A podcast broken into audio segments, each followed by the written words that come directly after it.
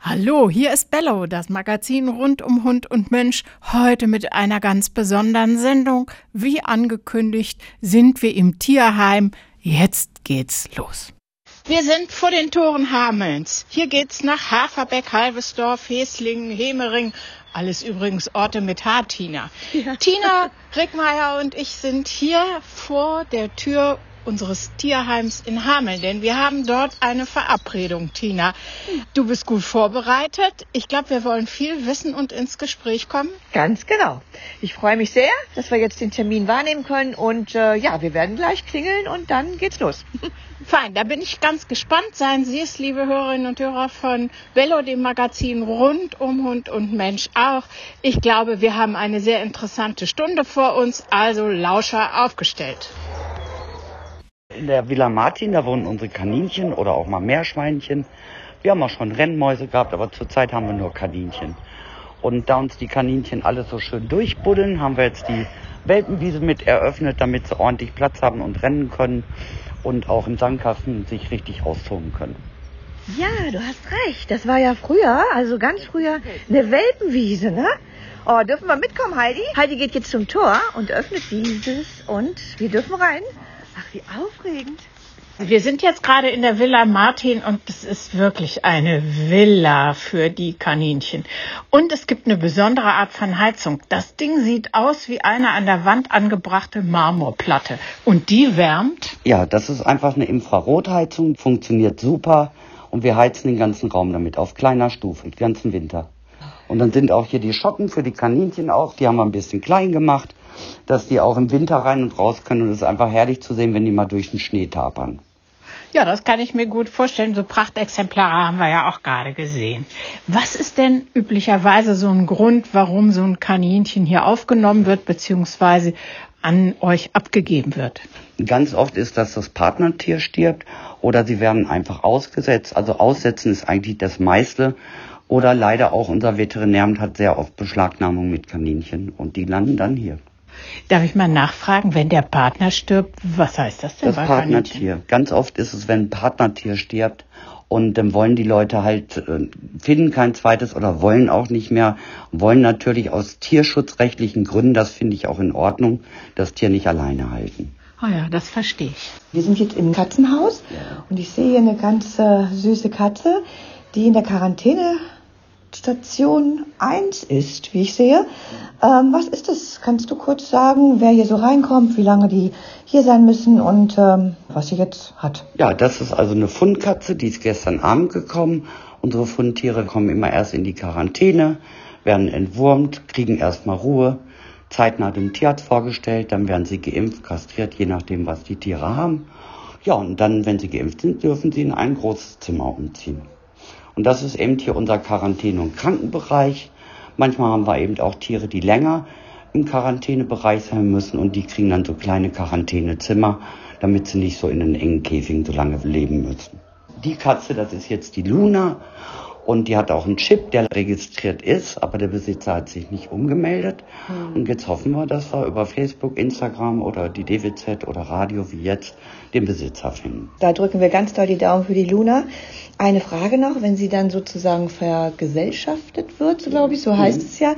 Wie macht ihr das? Also das Verhalten der Katze könnt ihr ja hier so ein bisschen wahrscheinlich nur beobachten.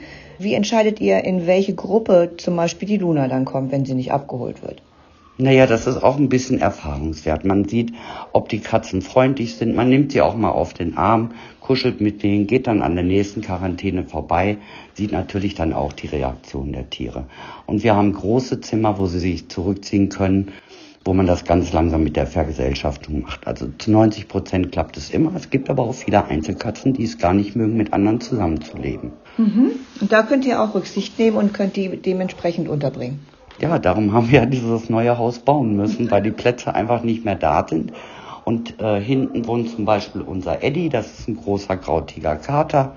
Das ist so die Problematik in den letzten Jahren, dass immer mehr Menschen Katzen in reiner Wohnungshaltung halten, mit ihren Nachbarn keinen Kontakt haben, keine Familie haben, die landen irgendwo im Krankenhaus oder versterben in ihren Wohnungen und die Tiere liegen da und werden mit den Toten rausgetragen. Und das ist leider immer mehr der Fall. Also wir haben ja gerade das Thema, wie suche ich überhaupt einen Hund aus? Oftmals ist der Anlass ja, dass sich jemand eigentlich allein fühlt und gerne jemanden dabei haben möchte, egal ob zwei oder vier Beine, Hauptsache irgendwie, ich habe einen Partner oder eine Partnerin. Richtig. Wie sieht das aus mit der Entscheidung für eine Rasse? Das ist eben unser Problem, dass die Leute sich im Vorfeld nicht informieren, welche Rasse suche ich mir denn aus, welche Talente bringt ein Hund mit. Und oft ist es so, dass sie gar nicht zusammenpassen, dass der Halter gar nicht in der Lage ist, dem Hund das zu bieten, was er auch braucht. Sie werden so oft als Ersatz für Beziehungskrisen oder auch für die eigenen Probleme genommen, sodass eine normale soziale Erziehung gar nicht mehr möglich ist. Oft ist es so, dass tierärztliche Untersuchungen nicht gemacht werden können, weil die Hunde das nicht wollen. Oder wenn man einfach die Hunde mal wegschickt, das auch nicht mehr funktioniert. Meistens ist es so, es funktioniert alles nur über Leckerchen und das ist eben nicht die Basis. Es muss ein Vertrauen herrschen. Der Hund muss wissen, wenn ich das sage, ist das in Ordnung, da kannst du mit mir durchgehen. Und der Hund nicht entscheidet, wir gehen jetzt mal auf die andere Straßenseite, weil der fremde Hund kommt, den ich ja nicht mag. Also gehen wir dem aus dem Wege. Das ist ja keine Erziehung. Sinngemäß ist, dass der Hund mir vertraut und mit mir daran vernünftig vorbeigeht. Hier sehen wir einen äh, für mich schon wieder sehr interessanten Hund. Ja. Schwarz mit weißen Pfötchen fast. Niedlich anzusehen, hast du vielleicht auch schon gehört. Auch der ist ja süß. So Family mit Kindern. Größe so unterhalb des Knies, also auch nicht zu groß. Schlanke Figur. Ja. Wer ist das und warum ist er hier? Ja, wir haben ihn Max getauft. Äh, Max ist eine Sicherstellung der nur noch in einem Garten lebte, an einen Gartentisch gebunden, mit einem schönen Stachelhalsband und einer Wäscheleine. Und die eigenen Leute konnten nicht mehr mit ihm umgehen, weil er die auch gebissen hätte. Nur noch das zehnjährige Kind der Familie. Und das wurde dann gemeldet, weil ein Hund natürlich so nicht leben kann. Und er wurde sichergestellt. Und auch das war tatsächlich ein Akt. Denn er musste wirklich mit einer Fangstange gesichert werden, ab in einen Hundetransporter und wurde auch mit einer Fangstange hier zu uns ins Tierheim gebracht. Also Im Hintergrund hören wir ihn auch bellen. Wir gehen mal so ein kleines Stück zurück, damit Max sich auch ein bisschen wieder beruhigen kann. Wie alt ist er ungefähr, Jana? Der ist jetzt ungefähr ein Jahr alt. Wie lange ist er bei euch? Oh, ich würde sagen, er ist jetzt so drei, dreieinhalb Monate bei uns. Vermittlungschancen, ja, das sieht im Moment noch ziemlich übel aus. Ähm, es ist tatsächlich so, dass auch von uns hier vom Tierheim nur zwei Leute körperlich mit ihm umgehen können. Das war's. Also er ist kleiner, hochintelligenter Spaßvogel, ähm, der selber aber manchmal auch gar nicht weiß, was er tut. Vom Grunde her ist er total unsicher und kennt den Umgang mit Menschen und anderen Tieren halt einfach gar nicht. Wir wissen auch nicht, was passiert ist, ob er geschlagen wurde oder sowas, dass das äh, eine Art Abwehrmechanismus ist. Mhm. Ich und äh, mein Kollege, wir konnten ihn tatsächlich innerhalb von ein, anderthalb, zwei Tagen ähm, im Finger wickeln. Da war er ganz bezaubernd mit uns und wir können halt auch körperlich mit ihm umgehen, spazieren gehen, all sowas. Okay. Ja, und wir trainieren ihm halt gerade Maulkorb auf, damit er natürlich auch den Umgang mit fremden Menschen auch erlernt, ohne dass die natürlich zu Schaden kommen. Er hat noch keinen Schaden offiziell gemacht, aber ähm, er schreckt auch nicht davor zurück. Aber äh, Butter bei den Fische, dass er mit einer Wäscheleine am Gartentisch hängt, ist ja sicherlich auch eine Strategie der Menschen, eine Maßnahme der Menschen. Bezeichnend dafür und auch, dass das zehnjährige Kind an den Hund konnte und die Erwachsenen nicht mehr, ist ja auch bezeichnend. Ohne das jetzt abzuwerten, es ist einfach so. Eine Frage habe ich noch, mhm. Jana. Was meinst du, warum das jetzt so mit dem Max gelaufen ist? Was meinst du, ist falsch gelaufen? Was machen Menschen jetzt anders als vor, ja, ich sag mal zehn Jahren? Das sind jetzt ja fast schon wieder zwei Fragen. Ne? Wir ja. fangen mal mit Max an. Also das sind natürlich alles nur Mutmaßungen. Ich könnte mir vorstellen, dass er vielleicht, weil er kam ja dann mit siebeneinhalb, acht Monaten zu uns, oder neun Monaten war es ungefähr. Das heißt, er war ja wahrscheinlich angebunden, weil er entweder nur weggelaufen ist oder da vielleicht schon ein bisschen auffällig war. Wir haben mal das Gerücht gehört, dass er ursprünglich als Welpe aus Rumänien kommen soll. Mhm. Was da natürlich vorgefallen ist, wissen wir auch nicht. Mhm. Also vielleicht sind es so schlimme Kindheitstrauma, die er da mitbringt. Grundsätzlich, glaube ich, ähm, läuft heute einiges falsch in der Hundehaltung, denn die dienen wirklich nur noch als Menschersatz. Wie meine Kollegin vorhin ja auch schon sagte, äh, wird die Bedürfnisse der Tiere überhaupt nicht mehr eingegangen. Sie dürfen eigentlich auch kaum noch ein soziales Leben mit anderen Hunden führen, nur meistens an alleine, weil man hat Angst, dass äh, der liebe Fauzi verletzt wird. Sie dürfen nichts mehr ausdiskutieren, keine Konflikte müssen sie mehr aushalten, weder mit Menschen noch mit Tieren. Und ich glaube, das ist auch ein Hauptgrund. Was meinst du mit Konflikt? Was naja. können die Menschen da anders machen? Weil viele gehen ja in die Hundeschulen mhm. und da lernen sie ja das Sitz und das Platz. Was mhm. meinst du mit Konflikt? Wenn jetzt bei Hundebegegnungen ohne Leine zum Beispiel, auch in der Hundeschule oder draußen, wenn ein Hund dann mal sagt, ja so, ich mag dich jetzt nicht oder ich möchte das mal klarstellen, dass ich hier äh, der Platz hier bin, da haben einfach Leute Angst vor, dem gehen sie aus dem Weg, damit es keine Konflikte zwischen den Hunden gibt. Dann gehen sie sie einfach und der Hund bleibt einfach sozial und intelligent. Genau. Ich, ganz meine Meinung, allein verwahrlost. Also auch da geht das ja in die Richtung soziale ja. Verwahrlosung. Hund darf nicht lernen, wie gehen wir mit dem Konflikt um. Mit dem Wir meine ich der Mensch und der Hund. Siehst du diesen Konflikt, diese Konfliktvermeidung auch von dem Menschen zu seinem Hund? Ja, ganz deutlich. Es ist ja wirklich so, dass ganz, ganz viele Hunde für eine Wurst, für einen Frohlig, alles Mögliche abspulen können. Aber wenn man seinen Hund mal untersuchen muss, weil er sich einen Splitter in der Pfote getreten hat oder so, sind manche ja wirklich aufgeschmissen, weil sie sagen, das kann ich nicht machen, der beißt mich dann. Das heißt, da ist ja schon wenn man so einen Hund von klein auf hat, äh, im Junghundalter schon alles schief gelaufen. Mhm. Ja. Mhm. Danke, Jana. Danke für deine ehrlichen Worte. Sehr gern. So, jetzt haben wir ganz viel gesehen von einem wirklich wunderbaren Tierheim. Wir haben aber auch viel gehört über die großen Herausforderungen, über alles, was sich geändert hat in den letzten Jahren und nicht zum Guten. Jetzt wissen wir aber auch, hier ähm, haben viele Tiere ihr Zuhause gefunden bis an das Ende ihres Lebens. Richtig. Und da stellen sich ja dann auch Fragen, was passiert denn eigentlich, wenn ein Hund oder eine Katze, das sind ja die meisten Tiere, die hier sind, Hunde oder Katzen, was passiert, wenn sie verstorben sind? Ja, da haben wir wirklich das Glück, dass wir mit einem Krematorium, wir können es auch namentlich benennen, das ist der Rosengarten, ein Arrangement haben. Das heißt, all unsere Tiere werden verbrannt und kommen auf eine Streuwiese. Und das läuft wie bei einem Privatmann sehr empathisch alles ab. Das sind sehr nette Menschen, die uns dann auch in dieser Trauer begleiten. Sie holen die Tiere liebevoll hier ab und sie werden eben ordentlich in den letzten Weg gehen.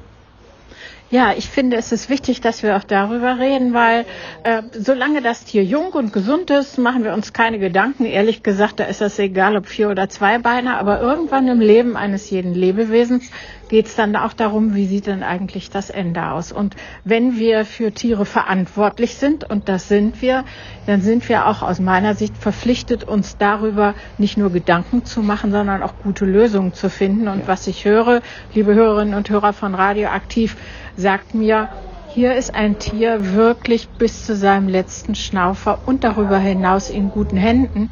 Das macht mich sehr froh als Hamelnerin, dass wir ein solches Tierheim hier in der Nachbarschaft haben. Wir wissen, so will ich das mal abschließen, dass alles geht nur mit einem extremen Engagement. Hier gibt es nicht die Arbeitszeit, nach der dann der Löffel fällt oder der Aktenordner zugeklappt wird, sondern hier ist Einsatz rund um die Uhr immer auch in schwierigen Situationen, weil eine Sache will ich noch ansprechen.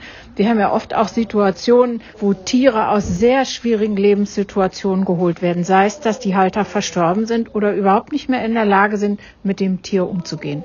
Ja, das gibt es wirklich sehr oft leider.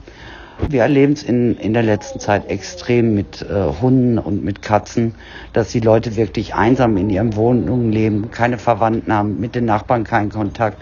Sie versterben in den Wohnungen und die Tiere sitzen teilweise tagelang neben ihren Besitzern und können dann noch das Glück haben, dass sie gefunden werden, bevor sie in den Wohnungen versterben. Ja, das ist ein trauriges Kapitel und dennoch gibt es dann Hoffnung, weil wir das Tierheim hier haben.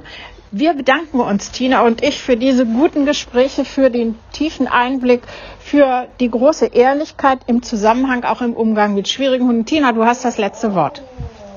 Ja, ich möchte mich ganz toll bedanken, dass wir hier sein durften. Ich bedanke mich für eure Zeit und ich bedanke mich nochmal von Herzen, aus tiefem Herzen für euren Einsatz, für euer Dasein, für euer Machen, für euer Nicht-Wegschauen. Und ich bin ganz beseelt. Ich muss unbedingt in Abständen hierher kommen. Es ist einfach so wunderschön. Was ihr hier leistet, ist ein Wahnsinn. Thema Selbstschutz etc. Heidi hat noch, äh, ich sehe es gerade, hat dazu noch ein, zwei Sätze. Gerne, ich gebe mal weiter. Ja, Selbstschutz machen wir gleich auch nochmal. Aber was ganz wichtig ist, jetzt ist gerade unser Tierheim-Bulli wieder auf den Hof gerollt mit einem unserer vielen tollen Ehrenamtlichen. Wir haben also wirklich super Ehrenamtliche. Der heute mal eben die Spendenkisten für einen anderen Kollegen geleert hat, der gerade Corona hat. Und wir sind so dankbar, dass wir so eine tolle Armada an Ehrenamtlichen haben. Das möchte ich betonen, ist mir ganz wichtig. Und Selbstschutz natürlich klar, wir müssen immer auf uns achten, haben zum Glück das Know-how, haben über Jahre Handwerkzeug, die Erfahrung gesammelt, denn es ist nicht immer witzig, einen griffigen Pitbull aus dem Bulli zu holen und den da hinten in die Anlage zu bringen, Leute. Das sind viele Meter, die wir gehen müssen. Genau, das wäre fast schon das nächste Thema oder die nächsten Themen. Und ich denke, wir würden gerne wiederkommen gibt wieder, gut, dass du das noch sagst, Heidi. Es gibt wieder Tag der offenen Tür. Zwei Jahre war das nicht machbar, aber jetzt geht es wieder los. Im September, wenn ich das Datum weiß, auf alle Fälle werde ich es posten. Und äh, dann spätestens sehen wir uns wieder. Danke, danke, danke. Wenn du drei Wünsche frei hast, welche sind das? Ja, ganz wichtig, dass die Leute sich mehr über die Tiere informieren, die sie sich holen. Die sollen ihre Tiere auf jeden Fall aus Quellen holen, wo sie sie in Problemfällen auch zurückgeben können. Und das heißt auch dann in fünf Jahren oder in drei Jahren. Ne, das ist mir ganz wichtig. Und der dritte Wunsch ist einfach, dass die Leute mal ein bisschen auf die Nachbarn achten, wie es denen geht. Manche sind ja mit ihren Tieren gar nicht böse, die sind einfach nur hilflos. Und wenn man dann mal anbietet, wenn die Oma nicht mehr so toll laufen kann, ich lauf mal mit deinem Hund, bevor er da die ganze Wohnung zukacken muss, fände ich, das wäre auch ein toller Wunsch, wenn die Nachbarn alle mal auf sich achten. Ja, und natürlich gibt es auch eine Schattenseite. Die Schattenseite im Tierheim liegt nicht daran, dass es kein gutes Tierheim ist, sondern der Schatten entsteht, wenn Menschen Erwartungen haben an das Tierheim und an die, die dafür arbeiten, egal ob haupt- oder ehrenamtlich, die sich nicht erfüllen lassen. Eine solche Sache ist, dass viele, die ein Tier abgeben, erfinden, warum es abzugeben ist. Da sind manchmal ganz traurige Geschichten, Lebensgeschichten von Tieren dahinter. Und dann gibt es eine Menge Scham, die dann Leute vielleicht veranlasst, was zu erzählen, was hinten und vorne nicht stimmt. Das kann man mit Experten natürlich nicht machen, die durchschauen das. Dann gibt es auch Entscheidungen von den Profis hier im Tierheim, die Menschen nicht gefallen. Sei es, dass sie sagen, nein, dieses Tier geben wir nicht an Sie, oder ist es eine Rückmeldung, die denen, die fragen, unangenehm ist? Und sofort heißt es, na, das Tierheim ist überhaupt blöd. Ich bitte Sie, liebe Hörerinnen und Hörer von Radioaktiv, einfach zu bedenken, Sie haben es hier mit Menschen zu tun, die sind Experten und Expertinnen deren Herz schlägt für die Tiere, die sie versorgen und die ihnen gebracht wurden oder die sie abholen müssten. Und deshalb, bevor man eine negative Einschätzung hat, mal in den Spiegel gucken und sagen, stimmt die eigentlich oder muss ich die nochmal korrigieren? Das ist so der Wunsch von Tina und mir für alle, die uns zuhören. Zum guten Schluss bedanken sich Tina und ich bei Heidi Ballermann, bei Jana Ludwig für ihre Auskunftsbereitschaft, aber noch mehr für das große Engagement. Beide stehen für viele Hauptamtliche und Ehrenamtliche, die das Tierheim in Hamel zu einem Ort machen, an dem es Tieren gut geht. Und die meisten Tiere haben weniger Gutes hinter sich und Deshalb ist das fein, dass wir das Tierheim haben. Wir bedanken uns, dass wir besuchen durften. Sie können unsere Sendung nachhören in der Mediathek bei Radioaktiv. Sie können ins Internet gehen, Sie klicken Mediathek an, Sie gehen auf Bürgerfunk und schon sind Sie bei Bello, dem Magazin rund um Hund und Mensch. In der nächsten Sendung, die wird am Sonntag sein, an dem wir Felgenfest hier in Weserbergland haben. Und deshalb haben wir uns ein besonderes Thema ausgesucht. Ja, das ist das Thema, was Hunde wirklich ausmacht und eigentlich auch die Namensgebung unserer Sendung. Denn Bello heißt nicht nur der Schöne, sondern das ist ja der, der bellt. Und ums Bellen geht's in der Sendung. Lassen Sie sich's gut gehen bis dahin. Tschüss.